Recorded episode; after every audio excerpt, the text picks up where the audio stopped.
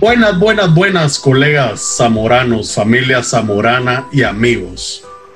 Hoy 26 de julio del 2020 arrancamos con otro episodio de nuestro Samo Podcast, un lugar para fomentar el panamericanismo y la hermandad zamorana.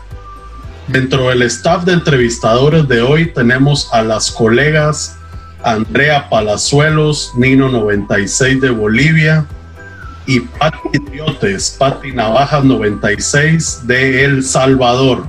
Hola colegas, ¿cómo están?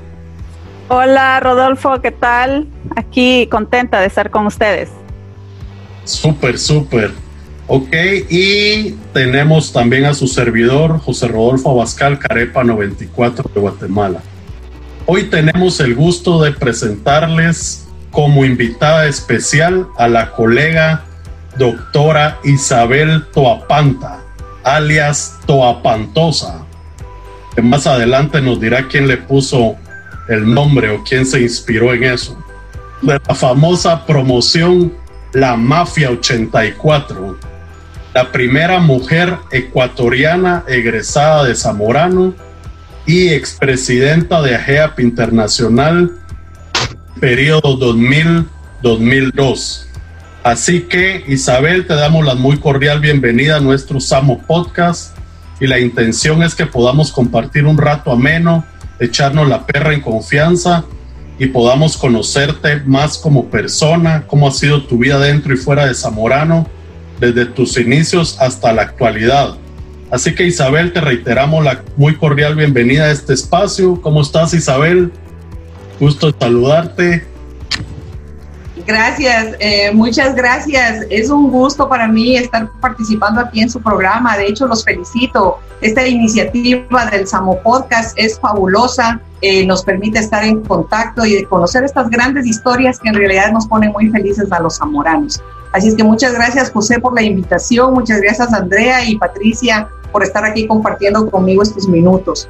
Eh, pues bueno, como ya, ya me presentaste un poquito, ¿verdad? Ya eh, conocen que soy Isabel Topanta, yo soy de Quito, Ecuador, pertenezco a la Mafia 84, mi apodo era la Topantosa, ya van a saber por qué. Y en realidad, eh, además de eso, estoy casada con Eduardo Solís, un colega del 84, tengo dos hijas y mi vida profesional pues la he desarrollado en el sector público, privado y académico. Ahí van, les voy a ir contando algo de eso. Excelente, Isabel. Bueno, pues para arrancar nos gustaría remontarnos al, a tus orígenes, a tus tiempos de niñez, de, a tu infancia. Eh, yo sé que eres de Quito, ¿verdad? Nacida en Quito, Ecuador. Entonces, que nos contaras un poquito cuáles son tus orígenes, tu familia y, y cómo fue tu niñez en Ecuador, ¿verdad? Para irte conociendo, Isabel, por favor. Claro que sí, José. Bueno, les quiero contar que provengo de una familia de siete hermanos, una familia muy numerosa y además de eso de muchos primos de ambos lados de la familia, ¿verdad? Eh, yo viví en el Quito, en la parte norte. Eh, en realidad mi madre, les quiero contar que quedó viuda muy joven. Ella tuvo que criar a los siete hijos. Eh, nosotros quedamos en un rango entre dos años y 18 años cuando mi madre quedó viuda, ¿verdad? Nosotros pertenecemos a la ciudad, básicamente no teníamos fincas ni a eso, pero mi pasión y mi amor por la agricultura era indudable, ¿verdad? Eh, les quiero contar que mi padre falleció cuando yo tenía 14 años. Nos tocó vivir una situación eh, muy, muy difícil en realidad. Mi padre trabajaba para el Banco del Pichincha, él se encargaba de la Bolsa de Valores de Quito. Él había sido militar y nos enseñó también mucho sobre la puntualidad, la honestidad, la disciplina, el respeto, esta importancia de la cohesión familiar y la excelencia académica que era parte de su, de su marca, ¿verdad? Entonces, eh, ya teniendo toda esta base de instrucción, eh, en realidad cuando fui a dar al Zamorano, de cierta forma yo ya iba a fin a muchas de las cosas que había percibido en mi casa. Eh, les cuento que nos educó mi papá en muchos buenos colegios de Quito, y cuando él fallece, en realidad eh, se pone la situación bastante difícil para mi familia y nuestro mundo en realidad cambió porque si ustedes saben, las familias tradicionales de esa época, pues el padre era el guía, era el proveedor, el que hacía todo. Y eh, al no estar él, nosotros tuvimos que abocarnos a los colegios y ellos al ver nuestro rendimiento académico, prácticamente nos dieron becas a todos. Entonces nosotros tuvimos la oportunidad de concluir nuestros estudios en los mismos colegios que nos habíamos educado eh, y eso ayudó pues en que lográramos esa educación de excelencia que mi padre había buscado para nosotros, ¿verdad? Eh, eh, eso es algo que, me encanta, muy, muy importante en mi familia. Y bueno, hablando un poquito de lo que es familia también, les quiero contar que mi familia está presente en Zamorano desde la década de los 70. Tengo un primo zamorano, graduado en el 72. Tengo eh, mi esposo zamorano, mi hermano Marco, mi sobrino Carlitos, que le decíamos Carlitos porque yo desde chiquito, ¿verdad? Carlos Papanta, mi hija Elisa, y en realidad eso de ser reclutones, ingenieros, reclutas, es una tradición familiar. Eh, yo les quiero contar que mis reuniones de casa son, eh, son alegres, son bien, son bien eh, con ese, ese picor zamorano, ¿verdad? Y pura recluteada. Pura recluteada. O sea que en las reuniones familiares abundan los caldos de anillos, me imagino. exactamente. A eso súmale que son, también tenemos socios zamoranos, amigos zamoranos y compadres zamoranos, porque los dos padrinos de mis hijas son zamoranos. Entonces, eh, bueno, alguna reunión familiar y ese es el tema principal. Así es que bueno. Excelente, que una gran familia zamorana, pero cuéntanos, ¿cuál es el origen eh, de ti de haber ido a la escuela? ¿Cómo te enteraste del zamorano? Eh, bueno, les quiero contar de que es importante saber que el zamorano en el Ecuador, ellos um, publicaban un anuncio en la prensa para poder eh, seleccionar a los estudiantes. Entonces, un día mi mamá lee en la prensa y dice, voy a llamar a los zamoranos, se equivocaron en, el, en la publicación. Aquí dice que se pueden presentar hombres y mujeres a la entrevista. Y yo sé, porque tenemos un primo zamorano, ¿verdad? De los 70, yo sé que esa universidad es solo de hombres. Entonces, aquí se equivocaron, voy a llamarlo y les llama y les dice, disculpen, hay un error en su anuncio, en su publicación. Eh, aquí están poniendo mujeres y eso no es en el zamorano. Y entonces le dicen, no, es que es primera vez que abrimos la convocatoria en el Ecuador. Entonces, no estamos equivocados, señora, es real este anuncio. Entonces mi mamá dice, bueno, eh, yo es que yo tengo una hija que quiere estudiar agricultura en Quito, ¿verdad? Si, si ella pues se puede presentar, y claro, con mucho gusto, la fecha y el lugar y le dan los detalles. Yo estaba tomando exámenes finales ya en mi colegio, entonces tuve que dar el examen final rápido y eh, ir a, a, presentarme al examen del Zamorano, que estaba bastante cerca del colegio donde yo estudiaba. Entonces cuando llego, ya llegué como 40 minutos tarde, y me dice el profesor Molina, bueno, está llegando muy tarde y ya eso le da una desventaja. Si quiere, vaya a Guayaquil a tomarlo. ya tiene dos, dos, brutas adelantadas, ¿sí sabes? Imagínense. y ustedes saben que Guayaquil queda ocho horas de Quito. Y le digo, no, aún con esa desventaja, yo prefiero dar el examen aquí. Mm, dijo, bueno, entonces en ese caso apúrese, ¿verdad? Entonces tomé el examen y lo respondí. Cuando nos recibió a todos, esperamos afuera cuando dio los resultados, yo estaba dentro del grupo seleccionado. Entonces, miren, una alegría inmensa. En ese momento ya me entrevistó el profesor Molina y me dijo, bueno, quiero eh, que usted me diga si está segura, porque el zamorano es bien difícil, se trabaja duro. Usted va y no hay mujeres. Y no hay mujeres, sí. ¿Usted cree que va a aguantar? Cuando yo le escuché, yo dije, al contrario, estos son los retos que me gustan. Por supuesto que voy a ir, sin lugar a duda. ¿Quién este dijo miedo? Solo, solo no me den un asadón y un machete, por favor. Bueno, e, eso fue una situación bien simpática en el Zamorano, porque cuando yo llegué, como soy de ciudad, me decían el rastrillo. Yo decía, no será la rastrilla, no, es el rastrillo. Ah, el asador. O sea, realmente sabía algo de los instrumentos, pero nunca los había utilizado. Entonces, para mí era una novedad el, aprender a usar machete me hacía sentir así como que, wow, eh, puedo. sí, me hacía sentir muy fuerte. Isabel, y, ahora que, estás hablando ya de, tu vida ya en la escuela, ¿verdad? Ya empezamos con las herramientas, ya, ya estás en Zamorano. ¿Qué recuerdas de tu primer día en la escuela? ¿Y quién fue tu primer marido? ¿Con quién ah. viviste primero? Ah, bueno, miren pues, en realidad, yo aprendí lo que era la recluteada cuando nos bajamos del avión y nos subimos al bus. En ese momento eh, eran como 30 sudamericanos los que estábamos llegando en ese avión. como era la única mujer, me sentaron en la primera fila. Y en realidad eh, el reclutón que llegó a recogernos hablaba tantas, tantas malas palabras. En mi casa eran prohibidas las malas palabras y yo soy educada en un colegio religioso. Entonces, yo en realidad no, no era un vocablo que, que, yo lo tuviera muy, muy en mi cabeza. Entonces, yo me puse a pensar y yo dije, Dios mío, ¿a dónde vine a parar? ¿Será que hice lo correcto? Estaba nerviosa. Era Chapín, seguro. Sí, yo decía. Abascal. No, hombre. No, no. Pero miren, increíble. Yo hasta me puse a pensar, como era de colegio religioso, cantábamos muchas canciones religiosas y había una que decía, madre, sonreír, sonreír aunque llore en el alma. Yo dije, aquí me va a tocar echarme la llorada, pero ya viajé, ya estoy aquí y aquí me quedo, ¿verdad? Entonces fue, fue algo simpático, pero les voy a contar algo interesante. Llegamos, bajamos del bus, todavía con nuestra ropa propia. Entramos al staff, porque ahí nos distribuían todo el petate y nos destruían la lámpara y todo. En lo que hacíamos fila, viene otro reclutón pequeñito de tamaño, pero con una personalidad que se miraba inmenso, estilo zamorano. ¿ah? El, tamaño no, no, no, influye a la personalidad que se percibe. Entonces, eh, empieza a reclutar y a medir la corriente a todos en la fila. Yo no sé si en su época se ah, medía la corriente, claro.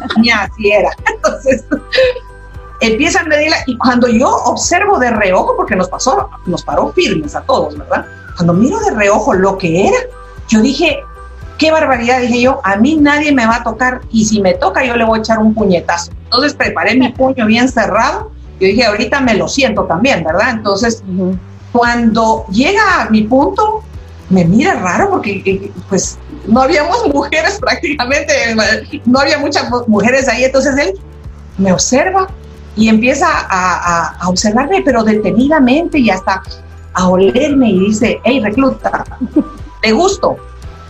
Le digo, no, ¿cómo no le voy a gustar si soy su señor reclutón? Bueno, entonces sí, no sea arrastrada. ¿Cómo dice que yo le gusto si no debería gustar? Por favor, dígame usted qué tengo que responder, que yo voy a responder lo que usted quiera, ¿verdad? Y no me voy a complicar. Total es que siguió en la línea y yo dije, Dios mío, pasé la primera gran prueba de Zamorano. La medida de corriente. Sí, sí.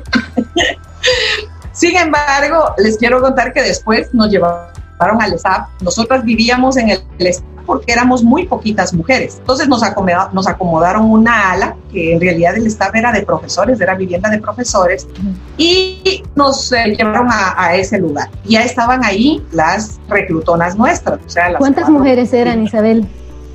Nosotros llegamos al principio 12 y nos graduamos 6. Eh, y cuando llegamos, estaban cuatro, cuatro reclutonas, que eran eh, Marjorie, Ana María, eh, Dini y... Um, García. Sí, y Claudia, y Claudia, claro. Entonces, pero miren, increíble porque ahí yo me puse a veces a pensar, yo dije, Dios pone a las personas en su lugar en su momento correcto. Ellas eran las personas indicadas para ser las cuatro primeras mujeres. Eran unas mujeres increíblemente atentas, agradables y aunque el sistema las presionaba incluso a reclutearnos, yo les quiero contar que siempre recibimos un gran apoyo de parte de ellos. Entonces, eh, para mí fue una emoción saber que contaba con el apoyo de, cada una de ellas, una palabra, cualquier cariñito uno lo recibía también, ¿verdad?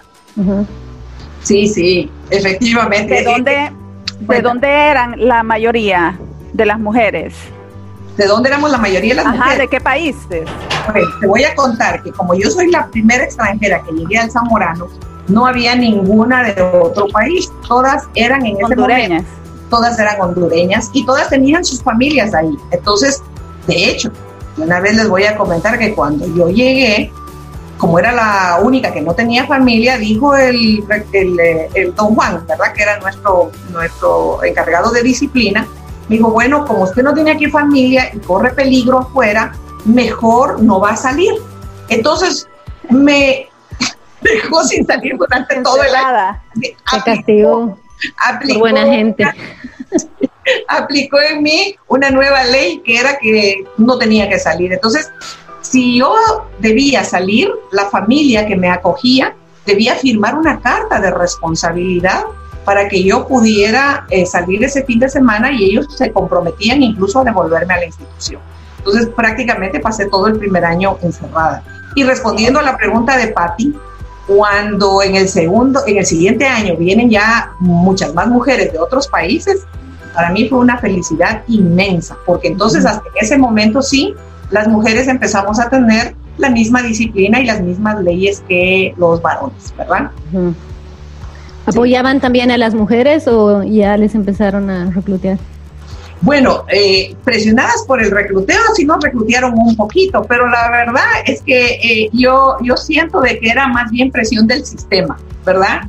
Eh, la recluteada empezó formalmente con nuestra clase, con la 84, que ya teníamos a nuestros capacitadores, que eran los de tercer año normalmente, quienes nos enseñaron a reclutear, y yo considero que ahí es donde se, se pone mucho más eh, marcado esta de también dentro de lo que es el grupo de mujeres, ¿verdad? Sí, sí, sí. Isabel, y cuando entran ustedes de mujeres, serían que unas 10 mujeres entre, entre la primera generación y ustedes, ¿no?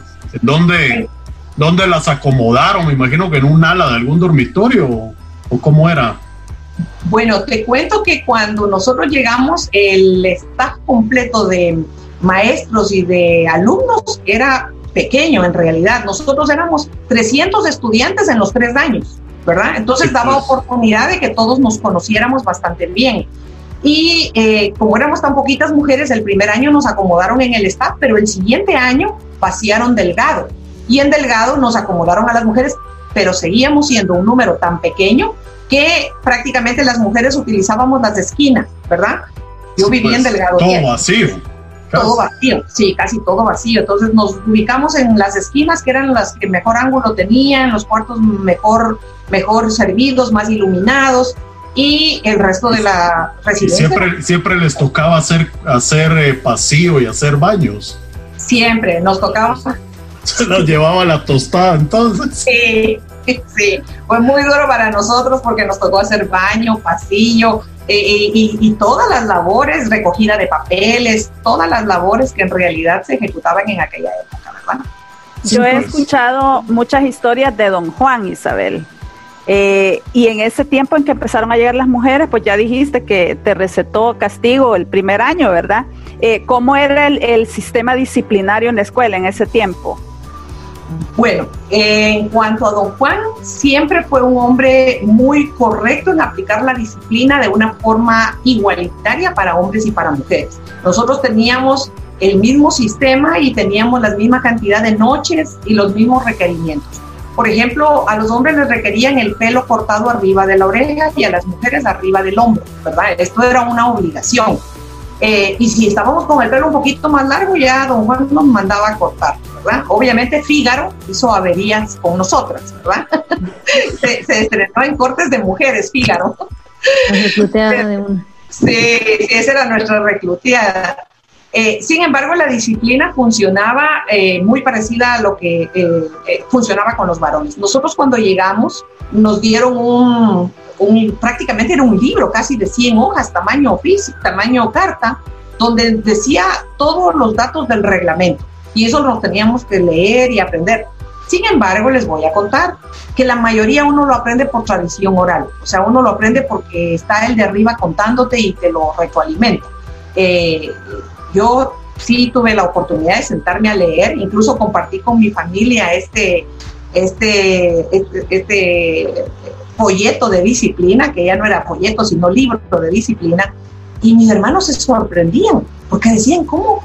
¿Cómo, ¿Cómo pueden ser tan estrictos, verdad? Más estrictos incluso que los militares, miraban ellos para aplicar esa disciplina. Pero bueno, eso es exactamente lo que nos hizo diferentes y es lo que las mujeres nos permitió eh, insertarnos y empezar a hacer una convivencia muy igualitaria con los varones. Isabel, ¿cómo se llamaba la compañera de cuarto en ese tiempo? ¿Ya, ¿Ya se decían maridos? Bueno, te voy a contar aquí una historia bien simpática. Eh, eh, cuando nosotros con mi marido, con mi compañera de cuarto Bani, eh, bajamos un día a la biblioteca, encontramos a un graduado. Y ese graduado, pues como pertenecía a la época donde no había mujeres, nos abordó y nos dijo, cuéntenme cómo funciona esto y cómo viven las mujeres y etcétera. Y en una de esas preguntas fue, ¿y cómo se llaman ustedes? Entonces, nosotros inmediatamente pensamos, si entre los hombres se llaman mujeres, a nosotras nos corresponde marido. Y entonces rápidamente respondimos, digo, ah, sí, nosotros maridos, por ejemplo, ella es mi marido y yo soy marido de ella. Y mi palabra prácticamente quedó como parte del vocablo de Zamorano y nosotros a partir de ese momento siempre nos llamamos marido, ¿verdad? Entonces fue, fue simpático porque tú sabes que como las mujeres empezábamos a llegar, estas tradiciones tenían que empezar a crearse porque no existían. Entonces fuimos parte de las iniciadoras de muchas de las palabras y de mucho del vocablo que se tuvo que adaptar. Excelente. O sea que eh, te cayó como anillo al dedo llegar a Zamorano me cayó como anillo al dedo. Sí, ah, hubo un lugar donde tuve oportunidad de potencializar mi travesura, mi creatividad, fue Zamorano sin lugar a duda. ¿Y en esa época practicaban eh, deportes o cómo, se divertían en la escuela? Bueno, te voy a contar que eh, normalmente en esa época sí eh, hacíamos deportes también. Nosotros hacíamos la yutada, la elotada, el rodeo, hacíamos la celebración de los 100 días. Cada fiesta en realidad era fabulosa, ¿verdad? En las noches había cine gratis de los días viernes y en los sábados el cine costaba un lempira. Eh, a mí personalmente me encantaba ir al gimnasio, a la piscina, me, me, encantaba jugar con los terneros, abrazar a las cabritas, ay, eso me traumaba el sonido que hacían las cabritas como bebés, ¿verdad? Pertenecía al club de equitación, pero reír a carcajadas con mi compañera de cuarto, con mi marido, eso yo pienso que es eh, inolvidable, ¿verdad? Ella se llama Fanny Bustillo, hasta la fecha nos queremos un montón, nos visitamos seguido. Yo tengo llave de su apartamento en Miami y cada vez que voy no necesito avisarle, solamente llego. Qué alegre. ¿Cuándo nos vemos ahí? ahí nos pasas una copia, por favor. Sí, sí. Y les, y les quiero contar que algo más de cómo nos distraíamos. Nosotros teníamos un televisor en la piscina, pero un día el televisor apareció en la piscina. Nunca se supo quién lo tiró. alguien los arrancó y lo tiró en la, piscina. Entonces, eh, después de eso tuvimos un beta. En realidad yo no era muy aficionada al beta, pero les cuento de que tuvimos la oportunidad de ver los partidos de la histórica selección de Honduras en el Mundial de 1982. Fue una experiencia increíble vivirla en Zamorano cuando por primera vez Honduras participaba en un mundial, ¿verdad? Eh, fue, increíblemente agradable. Eh, también yo les quiero contar que después del bautizo, por ejemplo, el bautizo duraba como dos, tres meses. Eh, esa era la época un poquito más tensa, ¿verdad? Pero después en realidad venía una relativa calma y se empezaba a fomentar grandemente esta convivencia. Eh, a mí me encantaba porque nos juntábamos en grupos pequeños y nos sentábamos en la grama alrededor de los dormitorios y nos poníamos a tocar canciones, ¿verdad? Eh, había compañeros que eran muy buenos con la, guitarra. Entonces, bolivianos, Sí, sí, sudamericanos sobre todo y nicaragüenses porque ahí aprendí a cantar el Clodomiro el Ñajo, la Tulacuecho y canciones del Zamorano, ¿verdad? Sí. Cabal, esas. Y canciones del Zamorano. Yo no sé si ustedes se recuerdan de canciones del Zamorano, chicos. ¿Se recuerdan de alguna? La Andy, se la sabe todas. Ah, ¿ustedes se acuerdan de esa que dice habiendo mil lugares en el mundo? No, no, pero no, la podrías cantar para ver si. Tengo una voz espantosa, pero eh, voy a hacer el esfuerzo, ¿ok? Pero ustedes me ayudan, ¿sí? Por favor. Ok, ah, bueno, vamos a ver cómo me sale. Dice así. Habiendo mil lugares en el mundo donde la vida bien puedes pasar, y fuimos tan pichotas compañeros que fácil nos dejamos engañar. Vinimos a parar al Zamorano, al valle de la injusticia y la maldad, donde para poder vivir tranquilo, cuello con los de arriba hay que ganar. Y dicen que es muy lindo el zamorano, y cierto nadie lo puede negar. Mas yo invito a todos los que eso dicen, que pasen los tres años sin llorar. Ya me va a graduar, a graduar, a graduar, a graduar, a graduar, a graduar. Bravo, bravo. Excelente. Bueno, También les quiero contar que las mujeres creamos una canción muy linda, que era Mujer, mujer, mujer, si Zamorana quiere ser, si ese título quieres tener, te diré lo que has de hacer. Luchar, luchar, luchar. Nuestra meta hemos de alcanzar y la, la, la más, ¿verdad? Para no hacerles muy largo. A esa no la había escuchado, pero está. Esa canción, sí, esa canción la hicimos con mis colegas de la clase 84. Sí, eh, eh, nos, nos pusimos muy contentas de cantar. Sí, en los 100 días. sí. Isabel, y contanos, contanos en tu tiempo de la escuela, ¿cuál consideras que fue tu mayor cagadal en la escuela? A ver si nos puedes compartir ahí. Algunas travesuras. Queremos escuchar esas travesuras y anécdotas. Alguna de las travesuras. Miren, como les cuento, Zamorano potencializó mi capacidad de hacer travesuras, porque no solamente vengo de una familia muy numerosa eh, de hermanos y primos, sino que ya llegando al Zamorano, ver toda esa belleza del Zamorano y con todo lo que te otorgaba, yo decía, bueno, si esta va a ser mi casa por tres años, mejor que de una vez le encuentre mucha afinidad, ¿verdad? Entonces, eh, fue increíble. Yo eh, pienso que esto de, tener la oportunidad de disfrutar de cada una de las cosas del zamorano te deja muchas satisfacciones en la vida. Pero dentro de las anécdotas y dentro de las travesuras, eh, les quiero contar que, bueno, hice muchos fifís, me pusieron faltas. ¿Ustedes saben lo que era un fifí? Claro. Sí. El huracán. Me pusieron faltas por eso también, no crean. Eh, dentro de esto, eh, les cuento de que una vez estaba yo así algo tristona, leyendo carta de mi familia y me fui a buscar un arbolito para estar sola y poder leerla. en ese momento llega un nicaragüense con una serpiente como de metro y medio colgada en el cuello y me dice, voy a conseguir comida para mi culebra, ¿te la puedo dejar? Yo nunca había estado expuesta a culebras, como les cuento, soy de ciudad. Y entonces me pongo a pensar y le digo, si le digo que no, muestro debilidad. No era lo que yo podía hacer. Entonces le digo, sí, claro, con mucho gusto. Solamente explícame qué tengo que hacer. Me dice, mira, tú la pones aquí, ella se va, se va y luego de la colita la regresa. Es bien mansita. Vaya, dije yo, no sería difícil. Se fue. La culebra se fue, se fue, la recogí. En la segunda vez que se va y cuando la traigo, la culebra me pone la cara enfrente de la mía y yo me asusto y la tomé con las dos manos y no la volví a soltar. Yo dije, yo no la suelto porque y saber qué me va a hacer esta culebra. Cuando llegó el colega con la comida, la solté y la pobre estaba así un poco aguadita, viva todavía, pero aguadita. Casi que la ahorcas. Sí. Entonces, el colega me pregunta y me dice, ¿y qué tal? ¿Cómo le fue? Muy bien. Bien, la culebra muy bien portada. Aquí está tu culebra y se la devolví. Bien agarrada. Pero les cuento de eso.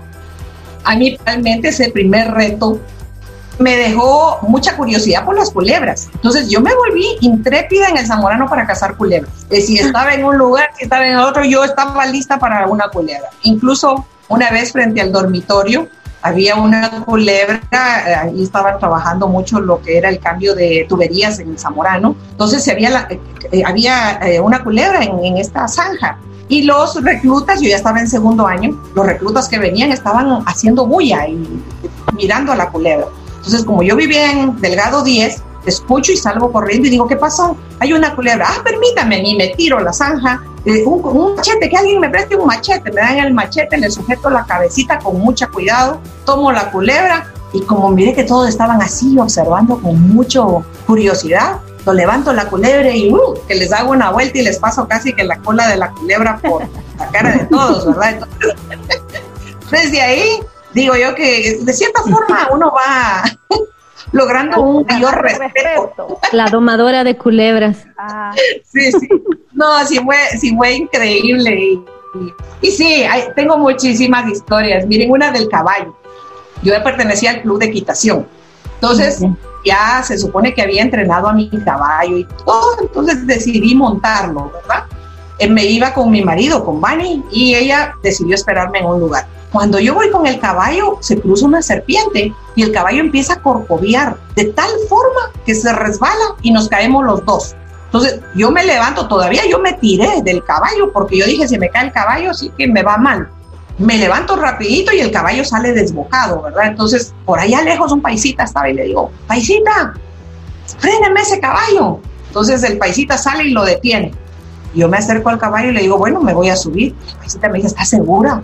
¿Por qué no se va caminando mejor con el caballo? No, me voy a subir porque este caballo va a aprender quién es el que manda. Me subo. Y miren, y voy llegando otra vez al Zamorano con mi caballo yo montado acá.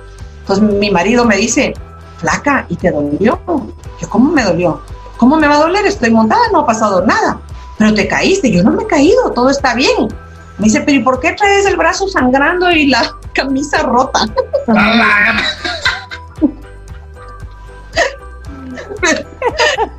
Yo no quería reconocerlo, pero era muy evidente en realidad esta, esta situación, ¿verdad? Vas, directo a la enfermería de una vez. Sí, sí, cabal. Pero miren, fue, fue divertido eso. En realidad, eh, experiencias, cantidades, travesuras, cantidades. Una vez con el tractor, tuve que sacar un tractor, me pasé llevando el triángulo para desmontar los motores. Mi compañero me vaya que me advirtió, frena, frena, y logramos sacarlo.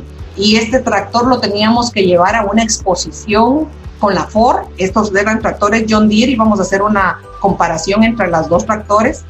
Pero la verdad es que yo ni siquiera sabía manejar tractor el profesor dijo, miren, ¿quién sabe manejar tractor? Yo dije, bueno, entre tanto hombre, ¿cómo van a escoger una mujer?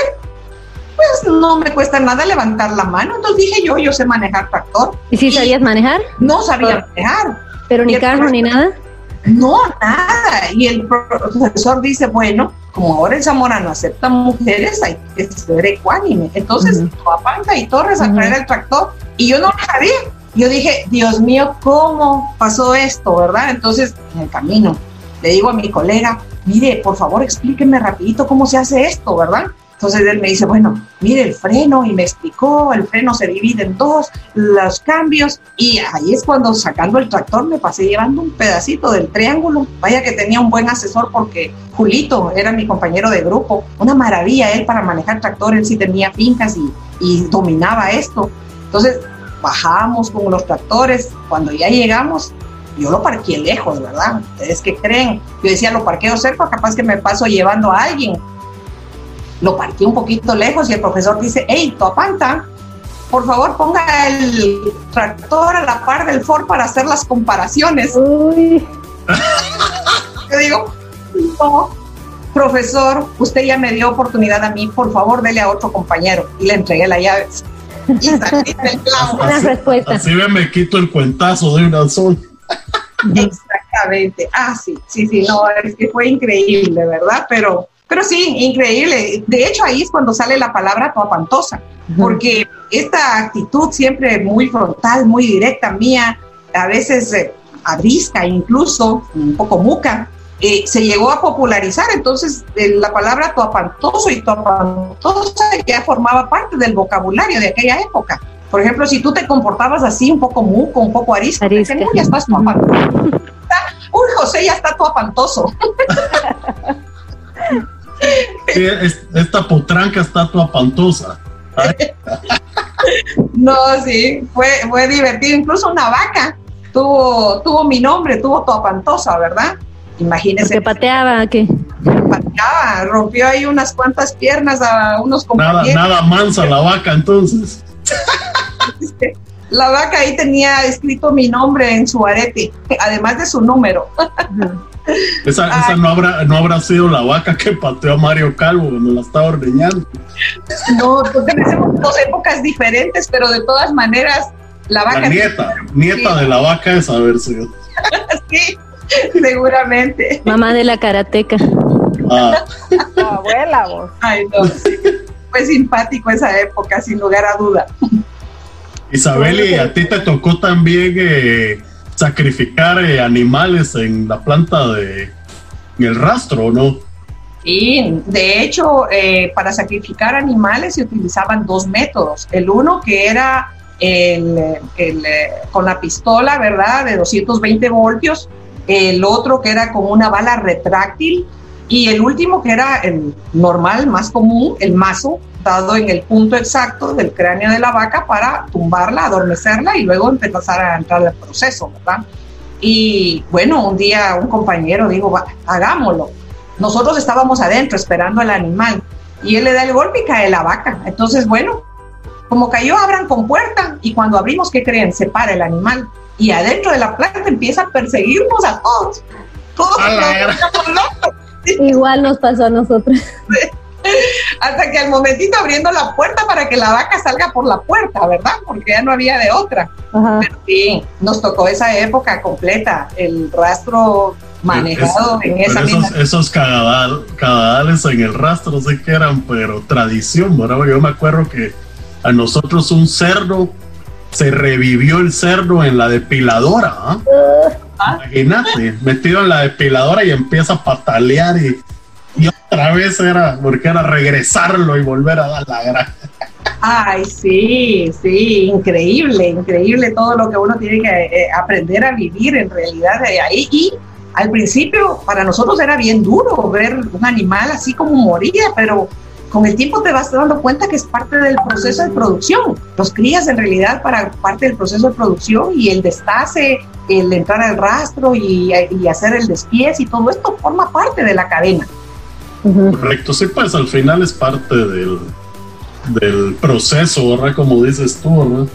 Exactamente. Como decían al principio, se siente uno culpable, dice. Y... unos cinco animales en fila, ya se te quitan.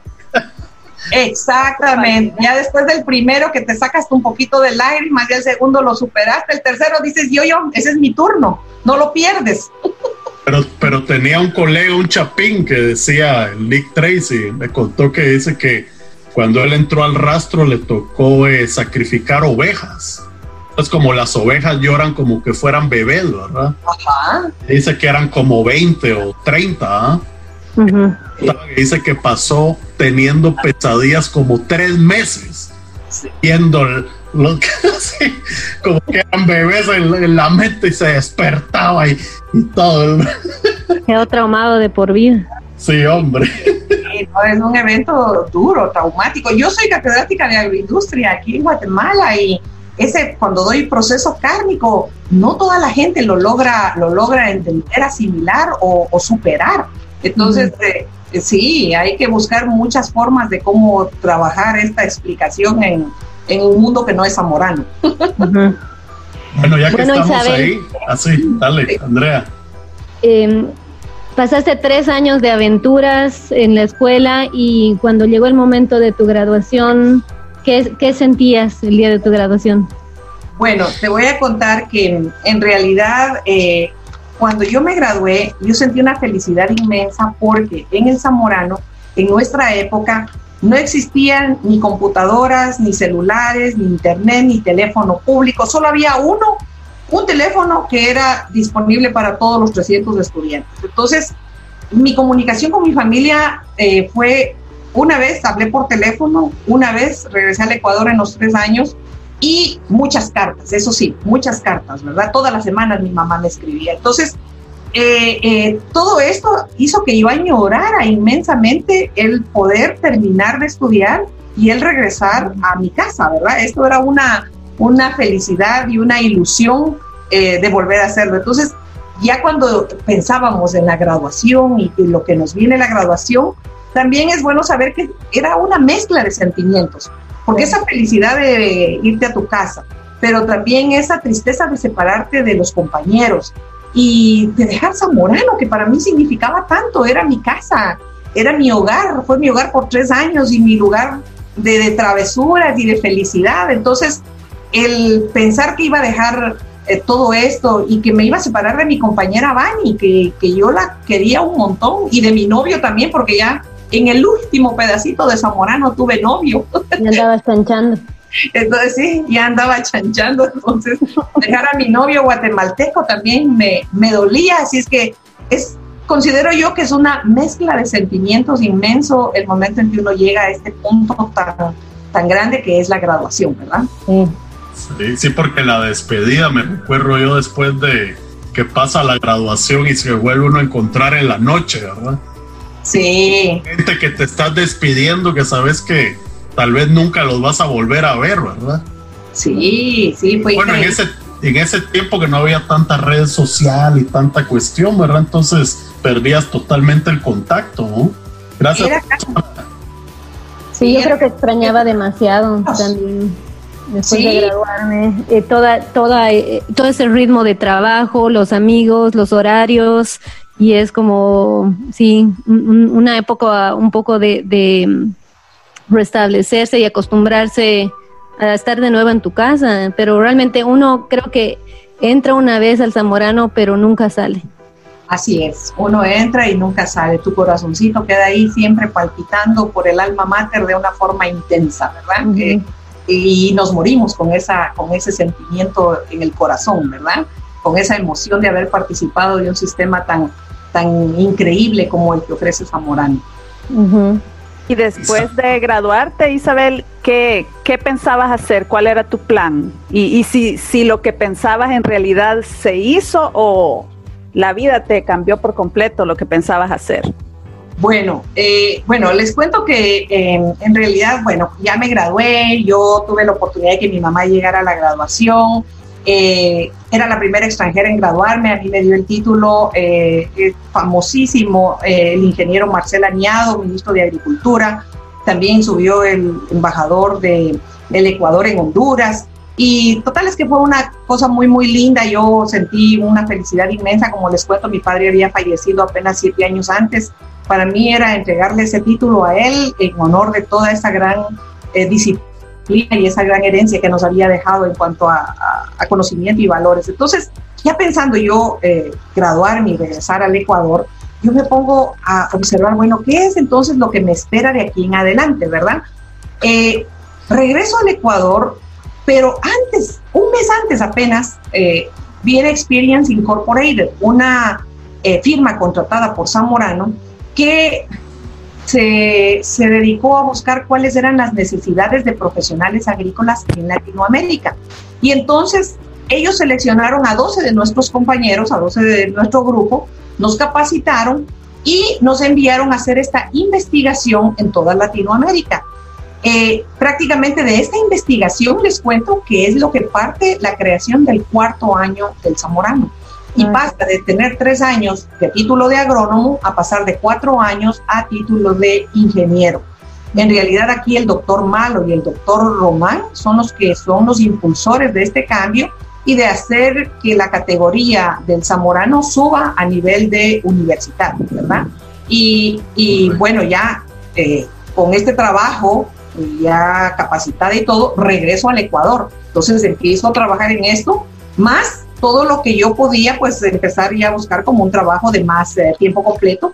Y aquí em, recuerdo con muchísimo cariño, por ejemplo, a Diego Gándara, a Roger Chimboga, a Diego Moncayo, colegas que en mí hicieron como hermanos mayores. Ellos en base a esa experiencia eh, fueron ayudándome a seleccionar el mejor trabajo. Ellos me decían, hay que buscar un trabajo que te proyecte, porque Zamorano está produciendo un nuevo perfil, que son las mujeres. Y en este caso hay que buscar un trabajo que te proyecte. Entonces, hice varias entrevistas de trabajo en realidad, pero siempre yo les contaba a ellos, miren, ya hice esta entrevista, miren la otra. Hasta que llegó la tercera entrevista. Y esto les voy a contar que es bien divertido, ¿verdad? Eh, me fui a la cervecería andina para la entrevista y la entrevista duró 15 minutos y solamente fueron tres preguntas. La primera pregunta me dijo, ¿cuánto sabe ustedes se va a cervecera? Yo les pregunto a ustedes, que son mis colegas, ¿cuánto ustedes saben de cebada cervecera? Sí, como dice José, como muere la cabeza, nada. El sabor nada más se sabe. Después de 10 cervezas te puedo decir. Sí, ¿verdad? Pues eso es exactamente lo que yo respondí. Muy segura de mí mismo le dije, nada, no sé nada de este cultivo, pero si usted me da la oportunidad, en un mes usted me va a llamar experta. Excelente. bueno, la segunda pregunta. ¿Usted sabe manejar vehículo? Bueno, no sabía. No solo tractores. sí, solo tractores. no dominaba, pero ya tenía un poquito más de conocimiento. Entonces le digo, bueno, metí la mano en mi bolsillo de atrás y saqué mi licencia de conducir y le puse sobre el escritorio y le dije, sí, de conducir. Entonces se pasó a la tercera pregunta y me dijo, ¿y usted está disponible para comenzar? Dije, bueno, mire, estoy trabajando con Experience Incorporated en una, una investigación. pero ya termino en una semana, ¿verdad? Entonces yo estaría lista en una semana.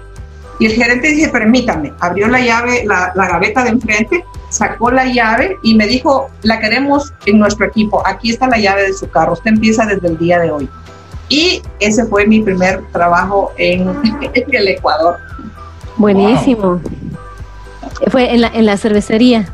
En la cervecería Andina. En realidad yo ahí eh, trabajé asesorando a los productores. Yo compraba también las cosechas, ¿verdad? En toda la provincia de Pichincha, es la que yo tenía asignado. Mi ojo se volvió una máquina de laboratorio para rápidamente detectar humedad, grasa, calidad y de esa manera poder poner un precio a la cosecha y poder negociarla de una vez en campo, ¿verdad? Entonces aprendí a trabajar con cooperativas, con asociaciones y también con grandes y pequeños productores, ¿verdad? En realidad una, una experiencia fantástica. ¿Cuánto estuviste ahí? En esta cervecería estuve un año, un año completo. De hecho, cuando me casé, el gerente de la empresa pasó a ser mi padrino de bodas. yo pensé que les, había dado toda la cerveza para la boda. Bueno, me regalaban la cerveza que yo quisiera, pero en aquella época todavía no la consumía así, no, no, no, me, no, le, no le sentía todavía el gusto. Ahora sí. Si no, ahora me vienen una cervecita y quedan muy bien conmigo. Isabel, y hablando Lo que pasa de. es que ahora son los gallos, hombre. Hablando de casamiento, Isabel, sabemos que estás casada con un guatemalteco y que ustedes son la primera pareja de zamoranos pura sangre. Entonces, a ver, queremos saber esa historia. bueno, te voy a contar un poquito de esa historia.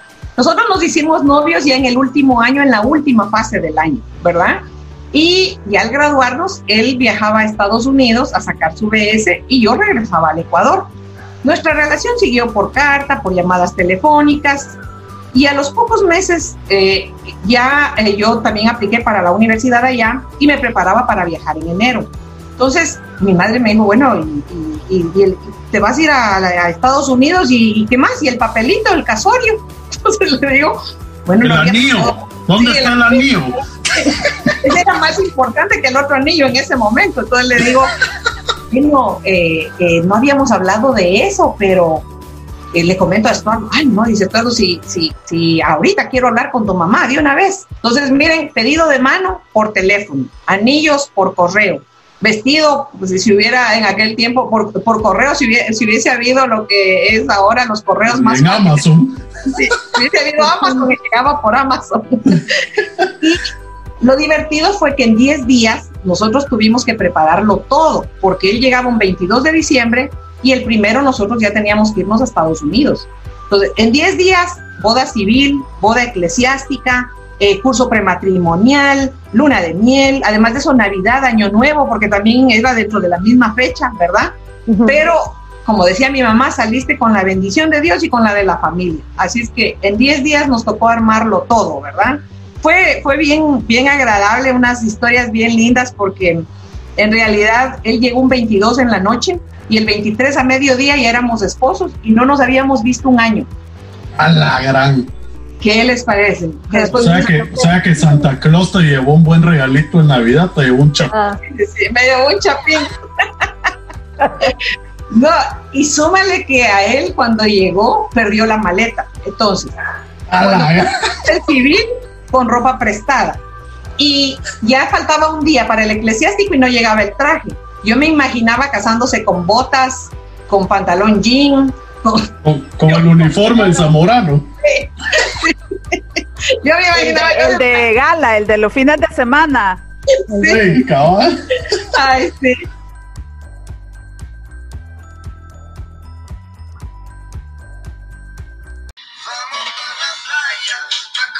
Bueno, colegas, hemos llegado al final de la primera parte de la entrevista con la colega Isabel Toapanta, alias Toapantosa de la promoción La Mafia 84. En la segunda parte seguiremos tratando con la travesía de su casamiento con su colega y actual esposo Seguiremos conociendo de sus logros profesionales y más de su historia de vida. Así que, colegas, los invitamos a seguir escuchando la segunda parte de esta entrevista que está sumamente interesante y que sigan visitando y pendientes de nuestro Samo Podcast. Estamos, nos despedimos y hasta la vista, colegas. Gracias.